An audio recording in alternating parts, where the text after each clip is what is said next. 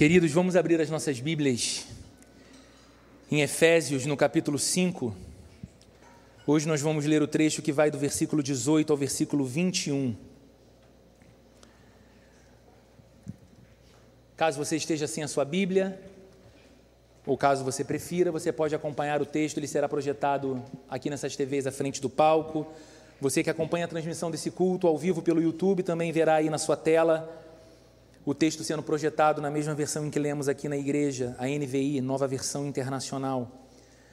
Para você que nos visita, talvez pela primeira vez, uma informação importante: nós estamos há pouco mais de um ano aqui na nossa igreja, a cada domingo compartilhando e refletindo na mensagem dessa carta da Bíblia, a carta que o apóstolo Paulo escreveu aos Efésios. Se você tiver um interesse de acompanhar as mensagens anteriores, são quase 60, mas se você tiver disciplina, você consegue, com certeza. Elas estão todas disponíveis em vídeo no YouTube, no canal da Igreja Plena Rio no YouTube.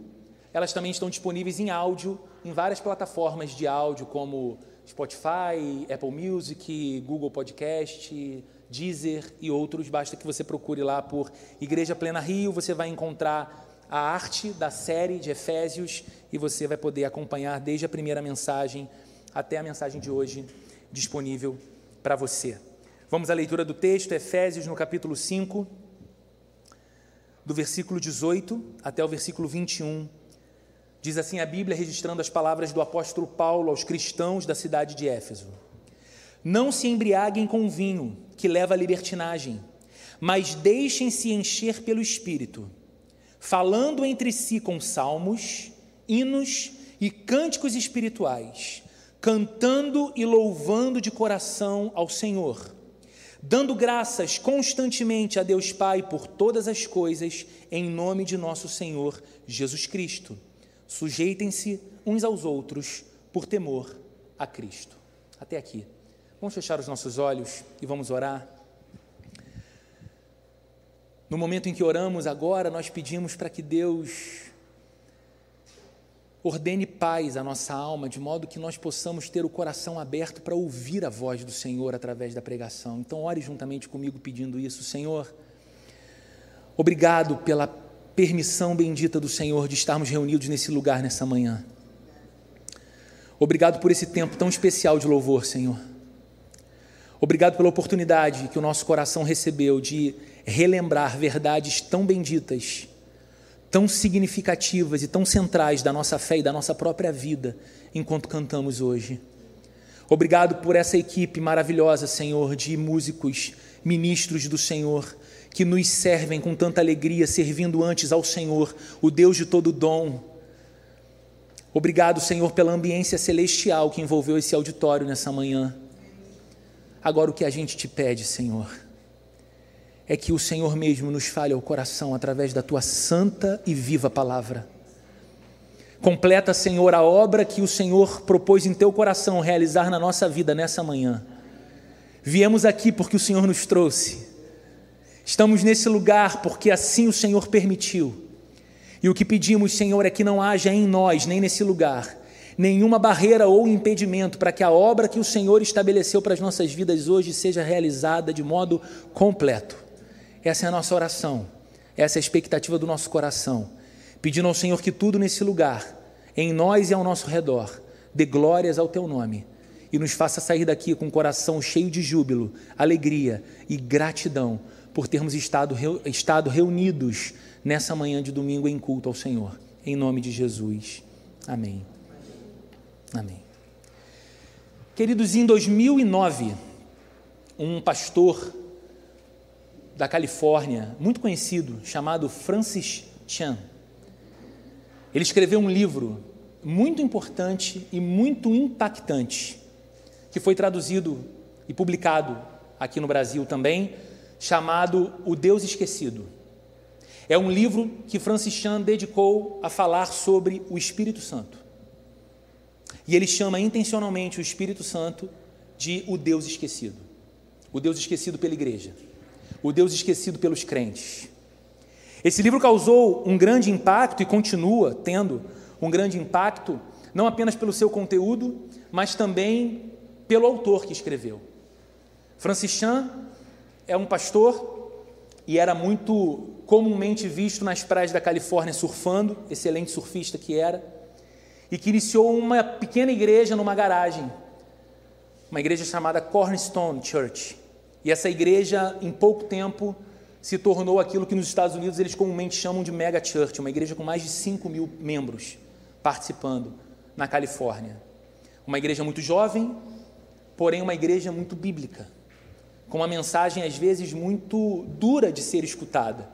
Como duro era o contato de toda pessoa que lia o livro O Deus Esquecido. Para você ter uma ideia do que eu estou dizendo, num dos trechos do livro, o autor diz o seguinte: Se eu fosse o diabo e quisesse minar a influência da igreja no mundo, e quisesse acabar com a relevância e com o vigor da igreja, o meu trabalho seria tentar fazer a igreja diminuir a importância do Espírito Santo.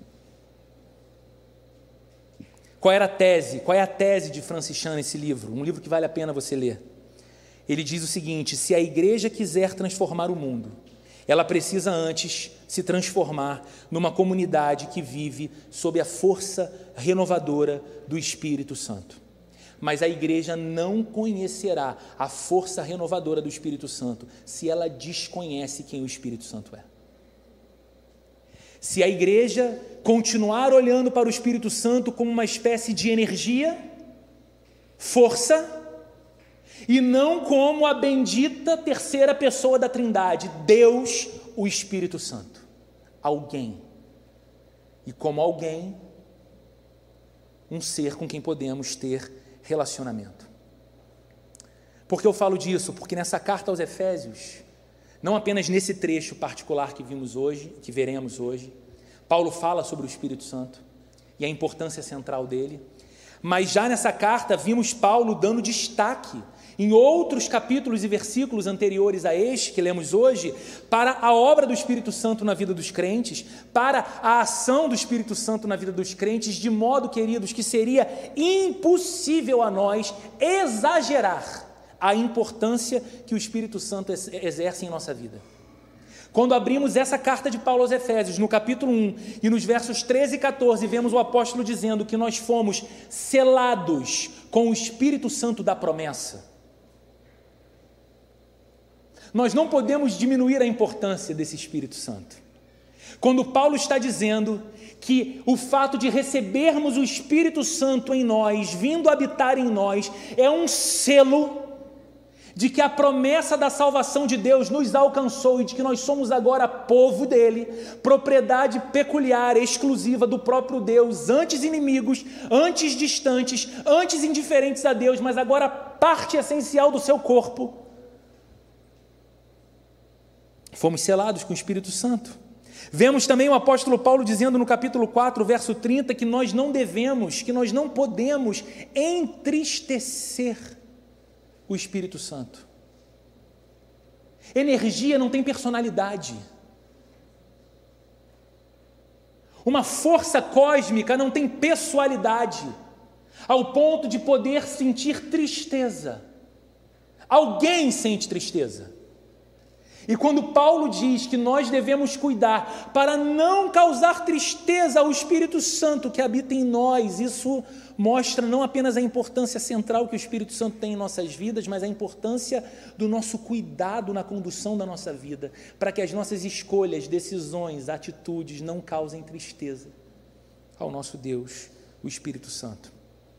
Agora, nesse trecho que lemos hoje, Paulo diz que nós devemos ser cheios do Espírito Santo que nós devemos buscar plenitude do Espírito Santo.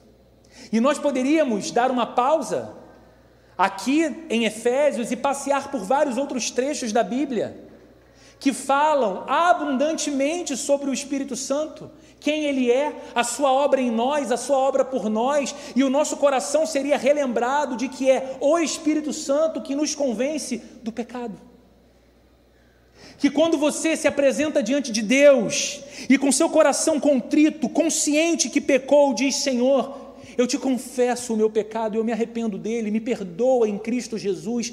O que levou o seu coração a perceber a realidade do pecado e a sentir tristeza por causa do pecado não foi você sozinho, mas o Espírito Santo que habita em você, porque é o trabalho dele nos convencer do pecado. A Bíblia diz que é o Espírito Santo que opera em nós o novo nascimento. A Bíblia diz que ninguém pode se apresentar diante de Deus e dizer eu o amo, que ninguém é capaz de declarar eu creio em Jesus Cristo, se primeiro o seu coração não for trocado de um coração indisponível para Deus e que rejeita Deus, para um coração que o ama, que tem por Deus afeto e a Bíblia diz que o que faz essa troca, ou quem faz essa troca do coração, não é a sua própria deliberação, não é a sua própria consciência que alcançou um nível tal de fé que agora você descobriu algumas verdades e por ela você é movido, mas é primeiro o Espírito Santo de Deus trocando seu coração de pedra e pondo ali um coração de carne. A Bíblia diz que é o Espírito Santo que ilumina o coração do crente quando lemos a Bíblia.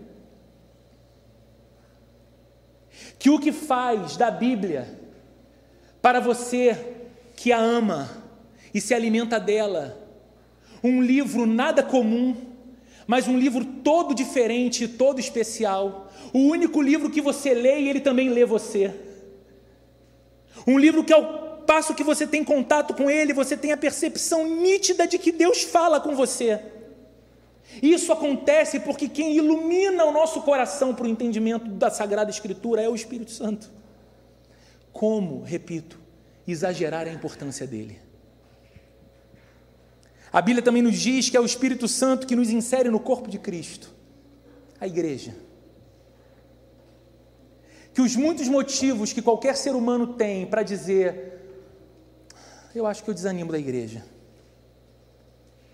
às vezes legítimos motivos, eles são superados no coração de um crente que é habitado pelo Espírito Santo, porque é o Espírito Santo que mostra a importância dele caminhar inserido no corpo de Jesus Cristo, a sua igreja. A Bíblia diz que é o Espírito Santo que testifica em nosso interior que nós somos filhos de Deus. Que esse negócio não é o resultado da sua atitude persistente de declarar com toda firmeza, todos os dias: Eu sou filho de Deus, eu sou filha de Deus. Eu vou seguir em frente porque eu sou filho de Deus. Eu vou seguir em frente porque eu sou filha de Deus. Não. A Bíblia diz que a certeza mais inabalável que visita o nosso interior nos é comunicada pelo Espírito Santo que testifica lá dentro: você é um filho. Deus não é seu adversário, Deus é seu Pai celestial. Deus não está contra você, Ele é por você, por causa da obra do Filho dele, Jesus Cristo. Quem comunica isso, queridos? O Espírito Santo. A Bíblia diz que é o Espírito Santo que habita em nós. Mas a Bíblia diz que o Espírito Santo é Deus. Então nós podemos dizer, e eu não sei se isso causa o espanto e o impacto que deveria causar no seu coração. Mas pare para pensar que o Deus Criador, aquele que pelo som de Sua voz trouxe à existência todas as coisas, aquele que pelo poder de Sua palavra sustenta a Sua criação, aquele a respeito de quem a Bíblia diz que chama cada estrela pelo próprio nome, que estabeleceu cada astro em seu próprio lugar. Ele veio habitar dentro de você pelo Espírito Santo. Você se tornou uma casa, se você é um crente em Jesus Cristo, uma habitação do Deus eterno. Isso tudo é maravilhoso, não é? No entanto, queridos, é possível ser nascido do Espírito, é possível ser habitado pelo Espírito, é possível ter sido selado pelo Espírito Santo e ainda assim não ter a plenitude do Espírito Santo em nossa vida. É por isso que nós que já recebemos o Espírito Santo, porque se somos crentes o recebemos, precisamos agora ser cheios dele, transbordantes dele, plenos dele. E essa é a ênfase de Paulo no texto que estamos lendo hoje. Esse é mais do que um conselho de Paulo.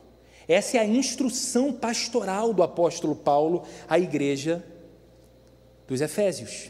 Não apenas apontando para a necessidade da plenitude do Espírito Santo em nós, que eu repito, como podemos exagerar essa necessidade?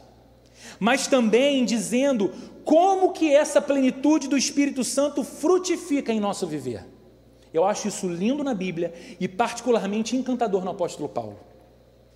Porque ele poderia, mais uma vez, apenas dizer: não vivam de tal forma, busquem ser cheios do Espírito Santo e segue o conteúdo de sua carta. Mas ele aponta qual é a consequência na vida de vocês quando vocês se tornarem cheios, plenos do Espírito Santo, como veremos hoje. Primeiro, a partir do verso 18, olha o que ele diz: Não se embriaguem com o vinho, que leva à libertinagem. Outras versões dizem que leva à dissolução. Mas deixem-se encher pelo Espírito. É interessante aqui, queridos, notar o contraste que Paulo apresenta entre a embriaguez e os seus efeitos e a plenitude do Espírito e seus efeitos. Esse não é um texto dedicado a falar sobre bebida, ok? Esse é um dos textos da Bíblia em que a bebida alcoólica ou o vinho é mencionado e nos ajuda a entender alguns princípios. Mas aqui é super importante nós entendermos que Paulo está escrevendo para uma igreja, usando a embriaguez como um fator de contraste com aquilo que era importante a igreja buscar, a plenitude do Espírito Santo. Mas, no entanto, fica claro aqui, como em outras passagens da Bíblia, que a Bíblia não condena e nem proíbe o consumo de vinho ou o consumo de bebida alcoólica. Paulo não está dizendo não bebam vinho. Paulo está dizendo não fiquem embriagados com vinho. E a Bíblia, em diversas outras passagens, segue o mesmo princípio.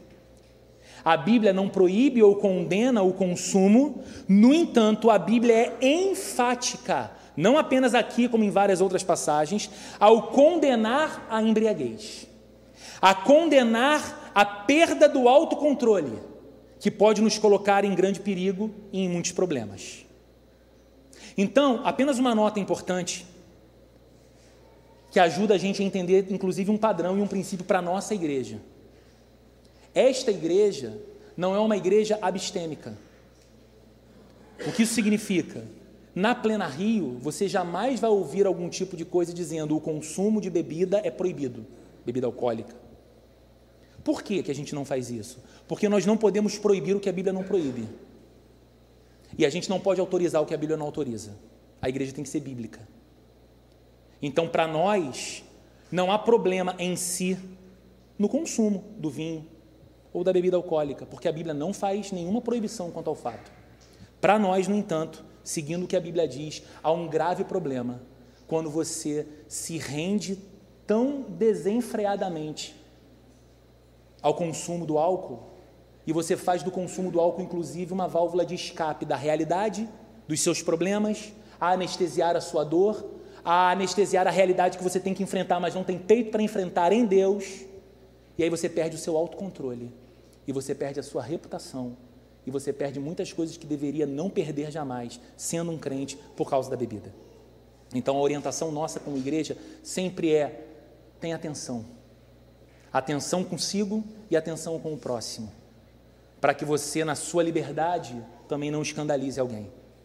Passado esse ponto, observe aqui que nesse contraste apresentado por Paulo, nós temos em primeiro lugar uma semelhança, uma semelhança que é superficial, entre a embriaguez e a plenitude do Espírito Santo.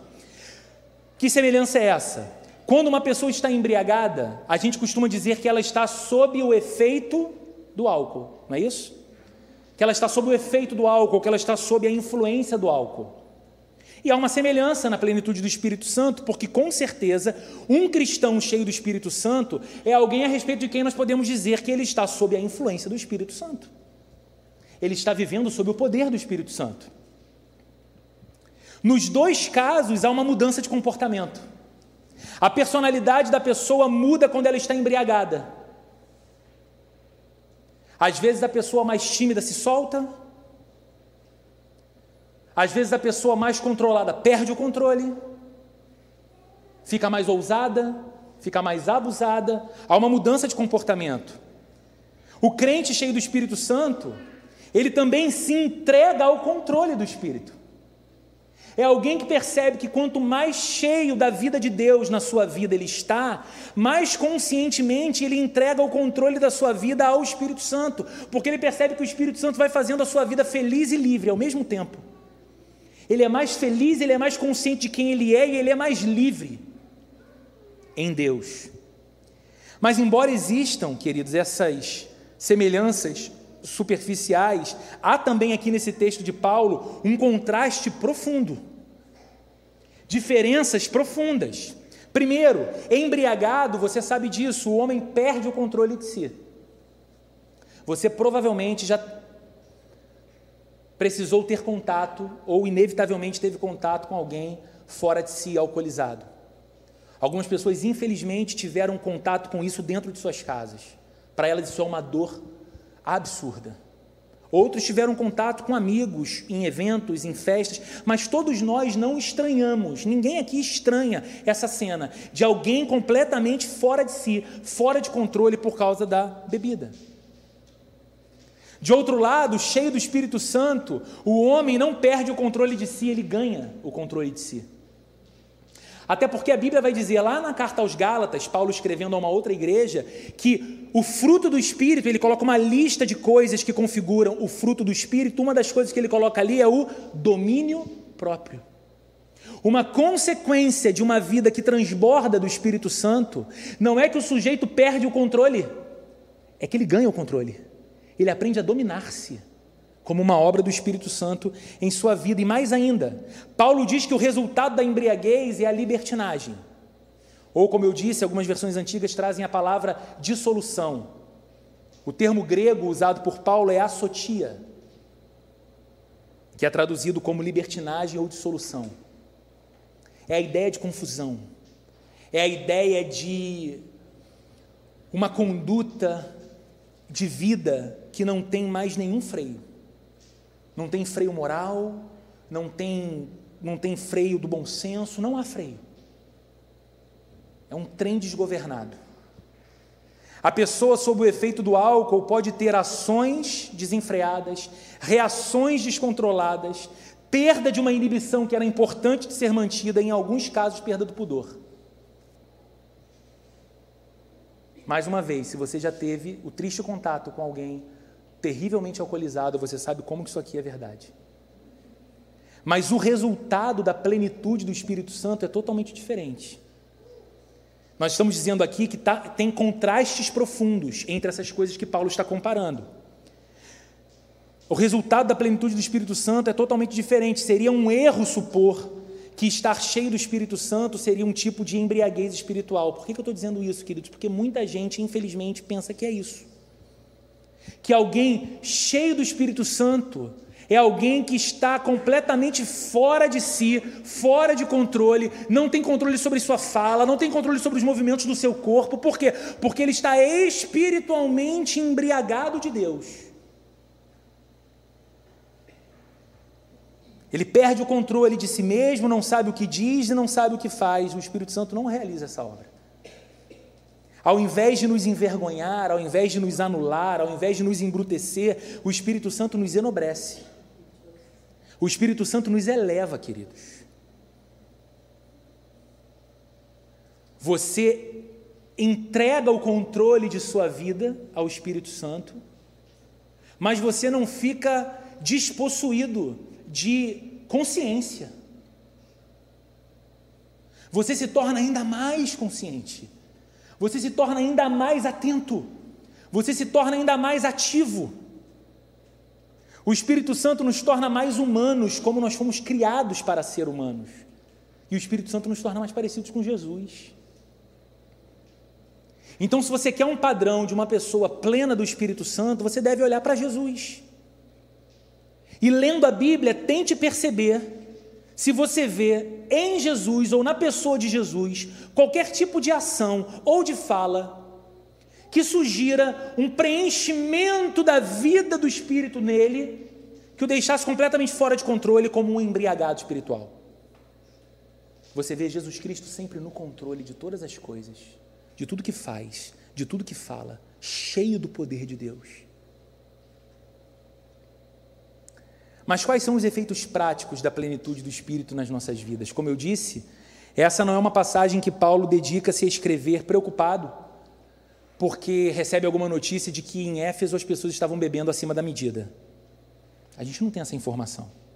A gente sabe que nas religiões que eram mais comuns naquela região em que os efésios estavam, havia como parte do culto, sim, a, o consumo do álcool que levava ao descontrole ou que para muitos deles era uma ideia de levar você a, a, a, um outro nível de elevação espiritual quando você perdia a consciência.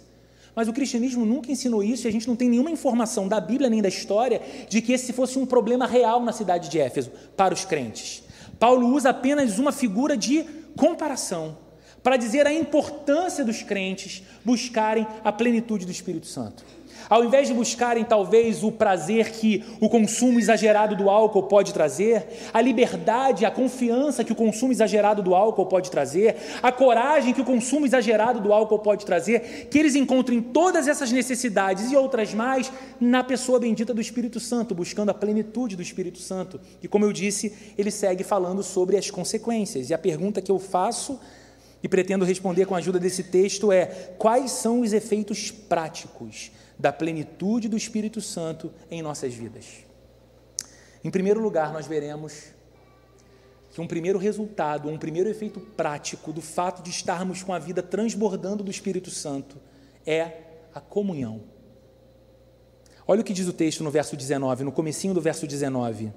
Falando entre si com salmos, hinos e cânticos espirituais. O texto diz o seguinte: Não se embriaguem com o vinho que leva à libertinagem, mas deixem-se encher pelo Espírito, falando entre si, com salmos, hinos e cânticos espirituais. Isso não é interessante? Olha só, não é interessante que o primeiro efeito prático de uma vida cheia do Espírito Santo se reflete não num tipo de poder particular que você começa a desfrutar? Não é interessante que o primeiro exemplo que Paulo vai dar sobre uma consequência prática de uma vida que transborda do Espírito Santo, não é dizer que você começa a ser uma espécie de pessoa que quase mais não pisa no chão, de tão elevado que você está pelo Espírito Santo e de tanto poder que há em você, e agora você tem uma dimensão interior muito mais expandida e um contato com Deus muito mais apurado e uma sensibilidade ao que Deus está falando, fazendo e mostrando muito mais ativa. Paulo passa longe disso. Paulo diz que o primeiro resultado prático de uma vida cheia do Espírito Santo se manifesta nos relacionamentos cristãos. Ele diz, falando entre si. Escrevendo para uma igreja, falando entre si com salmos, hinos e cânticos espirituais. Por isso, queridos, estar numa comunidade onde cuidamos uns dos outros, estar numa comunidade onde edificamos uns aos outros, onde encorajamos uns aos outros, não encorajamento com tapinha nas costas, não encorajamento com massagem no nosso ego ou com um cobertor para cobrir os nossos erros, encorajamento que vem com a palavra de Deus, encorajamento que nasce do amor que temos uns pelos outros e apontamos então dizendo: o caminho é por aqui. E eu estou com você nesse caminho, vamos juntos. Estar numa comunidade assim é sinal de que estamos numa igreja cheia da vida do Espírito Santo. Eu nem sei se ouvir isso murcha você nessa manhã. Porque você esperava que talvez o primeiro resultado prático de uma vida assim transbordando do Espírito Santo seria algo mais, mais parecido com fazer um milagre, operar algum sinal prodigioso. Mas o primeiro resultado tem a ver com a maneira como a gente se relaciona. Porque a vida de Deus na vida da gente é uma coisa que vai refletir na vida da gente com outras pessoas, nos nossos relacionamentos. Sempre. Sempre. A pessoa cheia do Espírito Santo não vive mais resmungando uma com a outra. A pessoa que ela está transbordando da vida do Espírito Santo, ela não consegue mais ficar criando intrigas no meio da comunidade. Ela não consegue ser o tipo de pessoa que ocupa a sua agenda para fazer algum tipo de comentário malicioso a respeito do outro, com uma terceira, para inflamar o coração da terceira a respeito daquele outro ou daquela outra, que às vezes compartilha da mesma fé que ela e participa da mesma comunidade. A pessoa cheia do Espírito Santo, ela não fica mais cultivando em seu coração inveja ou alimentando ressentimentos. O texto diz que o caminho é completamente diferente, queridos. O texto diz que nós devemos salmodiar. Mas salmodiar não apenas diante de Deus, salmodiar uns aos outros. E eu acho, queridos, e eu lamento que nós, à medida que o tempo vem passando, estamos perdendo velozmente a compreensão dessa importância central para a igreja, de que nós não apenas salmodiamos a Deus, queridos, abra os salmos para ler. Você não tem apenas nos salmos declarações do coração do salmista para Deus. Você tem nos salmos declarações do povo de Deus para o povo de Deus. Vinde, celebremos ao Deus que é a rocha da nossa salvação. Ó, vinde com alegria e exultemos ao Deus de toda glória, ao soberano. Aquilo era um convite aos corações do povo. Isso é salmodiar. É quando você de alguma forma chega na pessoa amada, querida que caminha com você e diz: Vamos, vamos juntos. Há mais vida em Deus, há mais esperança em Deus, há mais alegria em Deus, há mais direção em Deus, há mais sabedoria em Deus, e eu estou aqui para salmodiar para a sua vida. Que maneira interessante de medir quão espirituais nós temos sido, não é? Quão espiritual eu tenho sido? Quão cheio do Espírito Santo eu tenho sido? Como tem andado a minha comunhão? Como eu me importo com as pessoas? Como eu cuido das pessoas? Como eu tento ser um instrumento de bênção de Deus para a vida dos meus irmãos e das minhas irmãs? Como eu levo a sério essa coisa chamada comunhão cristã ou comunidade cristã ou a igreja de Cristo? Isso é um sinônimo se minha vida transborda ou não da vida do Espírito Santo Há uma segunda consequência prática de uma vida que transborda da plenitude do Espírito Santo, e essa consequência é a adoração. Leia mais uma vez o salmo, o, o salmo não, perdão, o verso 19 todo comigo diz assim: falando entre si com salmos, hinos e cânticos espirituais, cantando e louvando de coração ao Senhor. Cantando e louvando de coração ao Senhor. Queridos, outra coisa que fica evidente é que um dos efeitos práticos na vida de uma pessoa cheia do Espírito Santo é o coração aquecido diante de Deus. Eu amo uma música que a gente canta aqui na igreja com alguma regularidade, que diz assim: acende em nossos corações um fogo em nome do teu filho Jesus. É um clamor a Deus para que o nosso coração se aqueça para que o nosso coração se aqueça. Sabe por quê, queridos? A adoração, ela faz parte da vida cristã. Nós não temos nenhuma dificuldade com esse termo. Acontece que a adoração da qual a Bíblia fala, e particularmente Paulo nos encoraja aqui, nesse trecho de Efésios que, que estamos lendo, não é uma adoração fria, não é uma adoração mecânica, não é uma adoração formal, não é uma adoração sem entusiasmo. Porque o crente cheio do Espírito Santo adora a Deus com entusiasmo. Ele adora a Deus com alegria. Ele adora a Deus com profunda devoção. Deixa eu te fazer uma pergunta. Eu não sei se você gosta como eu gosto de futebol. Você já esteve num jogo do seu time, com estádio lotado, aquele som ensurdecedor dos, das canções da torcida, e as bandeiras, e a fumaça dos sinalizadores. Você já teve num ambiente desse? Você conseguiu ficar formal ali? As pessoas mais controladas que eu conheço saem de um estádio de futebol sem voz. Por quê? Porque a liturgia daquele ambiente, daquele lugar, pede que ela grite. pede que a emoção dela responda de alguma forma. Você já esteve num espetáculo de música? Há anos atrás eu fui com a Sheila, muitos anos atrás eu fui com a Sheila num show de uma banda que a gente gostava, gosta bastante. Nós não tínhamos filhos ainda, era uma fase mais possível dessas coisas. E eu lembro até agora, até hoje, do início do show, da primeira música que começava com um contrabaixo e um bumbo de bateria. A sensação que eu tinha era que o bumbo batia aqui dentro do meu peito. O corpo inteiro arrepiou e não, não era o show de uma banda cristã.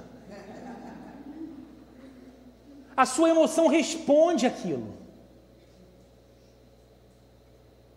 Eu não sei se dei exemplos práticos para você, mas a pergunta que eu faço é: você já parou para pensar de que quando você se dirige a um lugar como esse, numa manhã de domingo como essa, você não vem apenas se encontrar com pessoas queridas que você gosta de estar perto, mas que, sobretudo, você vem para adorar ao Todo-Poderoso. Você imagina se Deus permitisse que os seus olhos, ainda que por milésimos de segundos, fossem desimpedidos para que você contemplasse a realidade espiritual como ela é e você visse a glória que cerca o trono do Deus de toda a majestade? Você acha que o que você veria ali, na presença imediata de Deus, seria muito mais glorioso ou menos glorioso do que o estádio lotado e a festa da torcida do seu time ou o show da sua banda preferida? A pergunta é: como a nossa adoração diante de um Deus vivo será meramente mecânica ou formal? Como? Como que nós vamos nos contentar com uma postura completamente esvaziada de apetite diante dele? Então, queridos, muita atenção, porque nós somos chamados a prestar a Deus um culto vivo. E um culto vivo, ele não é nem carnal e nem é morto. E esse cuidado é muito importante, porque é muito mais fácil a gente ir para os extremos. Nós não podemos confundir entusiasmo com barulho. Nós não podemos confundir, confundir um culto prestado a Deus com entusiasmo, com mero emocionalismo, catarse coletiva, gritos loucos, ações esquisitas. Como diz a canção, festa estranha com gente esquisita. Não. Porque o culto vivo não é carnal. E isso muitas vezes é expressão da nossa carnalidade, não da nossa espiritualidade. No entanto, queridos, nós também não podemos confundir reverência com frieza. Nós não podemos confundir eu tenho reverência diante do Santo Deus com mera formalidade. Você precisa lembrar do que Jesus nos ensinou que o culto a Deus precisa ser em espírito e em verdade. Em espírito e em verdade. Ele não é um culto com engano, ele não é um culto fake, ele não é dissimulado, mas ele é um culto prestado com total consciência da realidade espiritual na qual nós estamos inseridos. Deus é espírito e importa que os seus adoradores o adorem em espírito e em verdade. O nosso culto precisa ser cristocêntrico, alegre, reverente e vivo. Vivo. Todas as vezes que você se perceber diante de culto, diante de Deus em culto, faça essa pergunta para o seu coração. Eu estou consciente, eu estou perfeitamente consciente de que glória é essa diante da qual me encontro? Que poder é esse? Eu estou consciente de que agora o meu coração se abre na presença imediata daquele que colocou cada coisa criada em seu devido lugar, daquele que sustenta com o poder de suas mãos a criação. Eu estou consciente disso. Terceiro e último lugar nessa manhã, queridos. Terceira e última consequência prática de uma vida que transborda do Espírito Santo, que está plena do Espírito Santo, é a gratidão. Comunhão, adoração gratidão. Verso 20 diz assim: dando graças constantemente a Deus Pai por todas as coisas, em nome do Senhor Jesus Cristo. A gratidão é uma outra consequência prática da vida de alguém que está cultivando a plenitude do Espírito Santo. O crente, como qualquer outra pessoa, enfrenta lutas. E algumas lutas são muito difíceis. O crente, como qualquer outra pessoa, atravessa dias pesados. Conhece o sabor e a cor do sofrimento, do luto. No entanto, a sua vida não se resume a queixas, nem a lamentos, pelas dificuldades que ele enfrenta no caminho. Por quê? Porque ele é capaz também de reconhecer. Bonitinho o som, diferente ele é capaz também de reconhecer os poderosos feitos de Deus na sua vida. Por isso ele é grato. Entende? O crente não é um sujeito alienado da realidade. O crente não é um sujeito que está dizendo para Deus e para os céus o tempo todo: Ah, Senhor, obrigado, obrigado por tudo, obrigado pela corrupção, obrigado por esse mundo, obrigado pela doença, obrigado, obrigado pelas crianças que passam fome, obrigado pela guerra na Rússia e na Ucrânia. Não, ele, ele não é um estúpido, ele não é um alienado. Ele é alguém que se entristece, ele é alguém que se revolta, ele é alguém que lamenta, ele é alguém que chora, ele é alguém que sente dor, ele é alguém que sente dúvida, ele é alguém que fica sem resposta. No entanto, a sua vida não se resume aos problemas que ele atravessa, nem a sua vida se resume às queixas e aos lamentos que são previsíveis de dias difíceis. Porque ele é alguém que caminhando com Deus não consegue deixar de perceber os feitos de Deus em sua vida, em sua história, em seu coração, em sua casa, em seu trabalho. Por isso ele não tem como não ser grato. Desde a salvação, que ele recebeu, até a diária consolação do Espírito Santo, o perdão dos pecados, a provisão em todas as necessidades, ele não tem como não ser grato. Ele não tem como não perceber que uma nova manhã se ergue todos os dias e que a misericórdia de Deus outra vez o envolveu. Ele não tem como deixar de perceber e de reconhecer e de ser grato pelo fato de que o Deus que poderia tratá-lo com a indiferença que muitas vezes ele trata o próprio Deus, o tratou outra vez com amor. Transformou seu coração, o auxiliou num tempo difícil, proveu em sua necessidade. Ele não tem como deixar de reconhecer: há um Deus, esse Deus é real e esse Deus cuida de mim. Então eu vou ser grato. Ele não espera para ser grato apenas quando todas as circunstâncias vão bem. Porque ele sabe que vive num mundo marcado por desafios e dificuldades, como o Anderson disse aqui na hora do louvor. Foi Jesus Cristo mesmo quem disse: No mundo nós passaríamos por aflições. E o nosso trabalho como discípulos de Jesus é termos bom ânimo. Porque o nosso Senhor, aquele com quem nos identificamos, aquele em cujas mãos nós nos encontramos, venceu o mundo que nos apavora. O nosso Senhor venceu esse mundo. Então nós somos gratos. Pense, queridos, por um instante no quanto isso é especial. Em tempos como os nossos, de constante insatisfação e de queixas, a pessoa cheia do Espírito Santo consegue reconhecer os motivos pelos quais pode ser grata ao seu Deus. Para mim, queridos, eu não sei o que soa para você mas para mim soa completamente revolucionário ser cheio do Espírito Santo. Eu não sei se você imaginava até aqui que ser cheio do Espírito Santo transformaria você num ser estranhamente mais poderoso do que você é hoje, com capacidades e dotes espirituais. E eu acho que essas coisas de fato acontecem. Eu acho que Deus é vivo.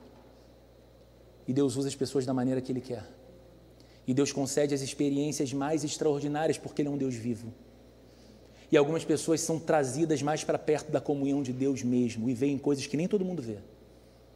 E algumas pessoas são usadas no poder de Deus para falarem ou fazerem coisas espetaculares e extraordinárias para que o testemunho seja o poder de Deus e não a fragilidade do ser humano que faz isso. No entanto, quando escreve para uma igreja, como faz aqui nesse trecho, o apóstolo Paulo não nos diz que nada disso é a consequência mais imediata de uma vida que transborda do Espírito Santo, mas a nossa capacidade de estimar a nossa comunhão, como nos comunicamos uns com os outros aqui dentro.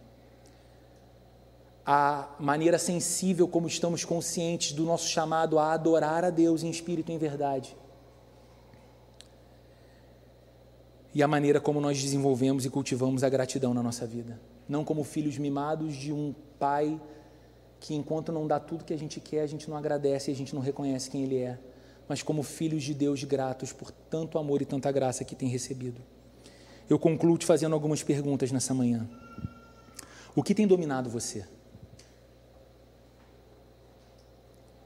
Qual força exerce controle sobre a sua vida?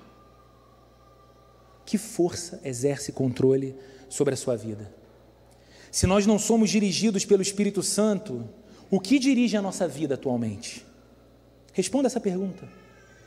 Se eu não sou dirigido pelo Espírito Santo, o que dirige a minha vida nesse momento? E não se engane, Jamais nós estamos numa zona neutra, livres de qualquer influência ou força. Não, eu não é o Espírito Santo que me guia, mas não tem nada me guiando, nem me influenciando, nem exercendo força sobre mim, não. Essa, queridos, é a razão de Paulo falar aqui, como lemos: deixem-se encher pelo Espírito, porque nós podemos nos encher da nossa própria carnalidade. Nós podemos nos encher dos nossos sentimentos e desejos mais pecaminosos. Nós podemos nos encher da mentalidade prevalecente no mundo que nos cerca. E chegarmos num resultado completamente diferente daquele que Deus tem para a minha vida e para a sua vida. É por isso que Paulo está dizendo: de todas as forças que podem controlar e mover a vida de vocês, deixem-se encher pelo Espírito Santo. E você sabe o quanto esse risco é real. Você sabe o quanto o pecado tem força para você. Você sabe o quanto a mentalidade do nosso tempo tem força sobre você. Você sabe. Você tem buscado se encher do Espírito Santo? Você é um crente. E como crente, você tem buscado se encher do Espírito Santo? As três últimas perguntas, então. Como anda a sua comunhão cristã? Não, Roberto, eu, eu amo Jesus, eu só não gosto da igreja. Eu gosto de Jesus. Meu problema é a igreja. Uma artista muito conhecida, não falei com você agora. Uma artista muito conhecida participou de um podcast há algum tempo atrás e ela usou a seguinte expressão para falar de Jesus: O cara é sensacional, é espetacular. O que estraga é o fã-clube. E ela falava da igreja e um monte de gente celebrando o que ela estava dizendo. E aí você vai criando um, uma mentalidade que diz: bom, de Jesus eu gosto, da igreja eu não gosto tanto. É como se eu dissesse para minha esposa: eu amo você. Eu amo você, mas eu odeio o seu corpo. E achasse que estava tudo bem, ela ouvindo isso. Está tudo bem. Só caiu, só caiu uma caixinha lá em cima, eu acho. Dizer eu amo Cristo, mas odeio a igreja. Eu amo Cristo, mas não quero estar no corpo. Você tem buscado ser cheio do Espírito Santo? Como anda a sua comunhão cristã? Qual lugar a igreja ocupa na sua vida? Qual lugar relacionamentos cristãos ocupam em sua vida? O quanto seu coração está aberto para pessoas? O quanto pessoas têm acesso ao seu coração? Você tem buscado se encher do Espírito Santo? Como anda a sua prática de adoração? Pública e privada. Quem é você quando o ministro de louvor te encoraja dizendo: ofereça hoje para Deus o melhor da sua voz, o melhor do seu corpo, o melhor das suas emoções, porque Jesus é digno disso? Como você responde a esse convite? Como você responde quando alguém daqui de, da frente te convida salmodiando? Está salmodiando para você: venha, vamos adorar ao nosso Deus. Como anda a sua adoração? Você tem buscado se encher do Espírito Santo? Então me diga, você tem sido sinceramente grato ao Senhor? Ou você tem sido um filho queixoso e insatisfeito? Queremos ser cheios de Deus. O problema é que muitas vezes não queremos ser cheios de Deus como Deus diz que deve ser. Que o Senhor nos ajude, queridos. Que o Senhor nos ajude. Vamos orar, Senhor. Em nome de Jesus, o Senhor sabe como, como que o nosso coração é teimoso. O Senhor sabe como, como que o nosso coração tem dificuldade para se render. O Senhor sabe, meu Deus, como que o nosso coração pode ficar fechado. E fechado para comunhão mesmo. Como que a gente pode entrar num lugar como esse e olhar pessoas como quem simplesmente vê número. A gente pode entrar num lugar como esse e encontrar aqui não rostos e suas histórias, mas apenas um pequeno bando Deus, livra a gente disso. Livra a gente de tratar aquilo que o Senhor trata como tão central e importante, como algo de pouca importância na nossa vida. Ajuda a gente a estimar a nossa comunhão cristã, nos ajuda a sermos encorajadores aqui uns dos outros, Senhor. Nos ajude a sermos homens e mulheres que têm palavras de amor, de encorajamento, de consolo, de força Ajuda-nos, Senhor, para que em nosso meio ninguém se sinta andando com Cristo solitariamente, mas que nós possamos perceber a força da união, Senhor, a força da unidade. Torna essa igreja, Senhor, uma igreja cada vez mais unida por laços eternos de amor e afeto no Senhor. Ajuda-nos, Senhor, a ser uma igreja que te adora. Tem misericórdia de nós, Senhor, quando o nosso coração é muito mais rendido a outras emoções do que ao encanto com a tua presença. Tem misericórdia de nós quando outras coisas tão pueris podem empolgar tanto a gente. E o fato de estarmos na presença imediata daquele a respeito de quem os anjos declaram ser santo, santo, santo e que toda a terra está cheia da sua glória, não nos causa absolutamente nada diferente. Abrimos a boca, cantamos passivamente, como quem olha as unhas. Faz de nós, Senhor, homens e mulheres de coração aquecido na tua presença, apaixonados por Jesus, em comunhão com a tua presença, Deus vivo, lembrando que fomos tornados uma casa da tua habitação, o teu Espírito Santo veio para dentro de nós. Nos ajuda, Senhor, a andar com essa consciência viva e ajuda também, Senhor, a gente, em nome de Jesus, a não sermos filhos ingratos, mas homens e mulheres que trilham a nossa jornada aqui, sem esquecer jamais de sermos gratos ao Senhor. Gratos porque fomos salvos sem merecer, gratos porque somos perdoados todos os dias, gratos porque temos provisão diária, gratos porque somos tratados com amor e graça, gratos porque o Senhor é um Deus fiel apesar da nossa infidelidade, gratos por toda a tua bondade, por todos os seus feitos poderosos em nossa história e que mesmo no tempo difícil, o nosso coração possa se apegar ao Senhor, sabendo que tudo vem de ti, tudo depende de ti e por isso também podemos ser gratos. Ajuda-nos a ser cheios do teu espírito dessa forma, Senhor, em nome de Jesus. Que o amor de Deus, a graça de nosso Senhor e Salvador Jesus Cristo e a comunhão e a consolação do Espírito Santo esteja presente com cada um de nós aqui, hoje e para todo sempre, Senhor. Amém e amém.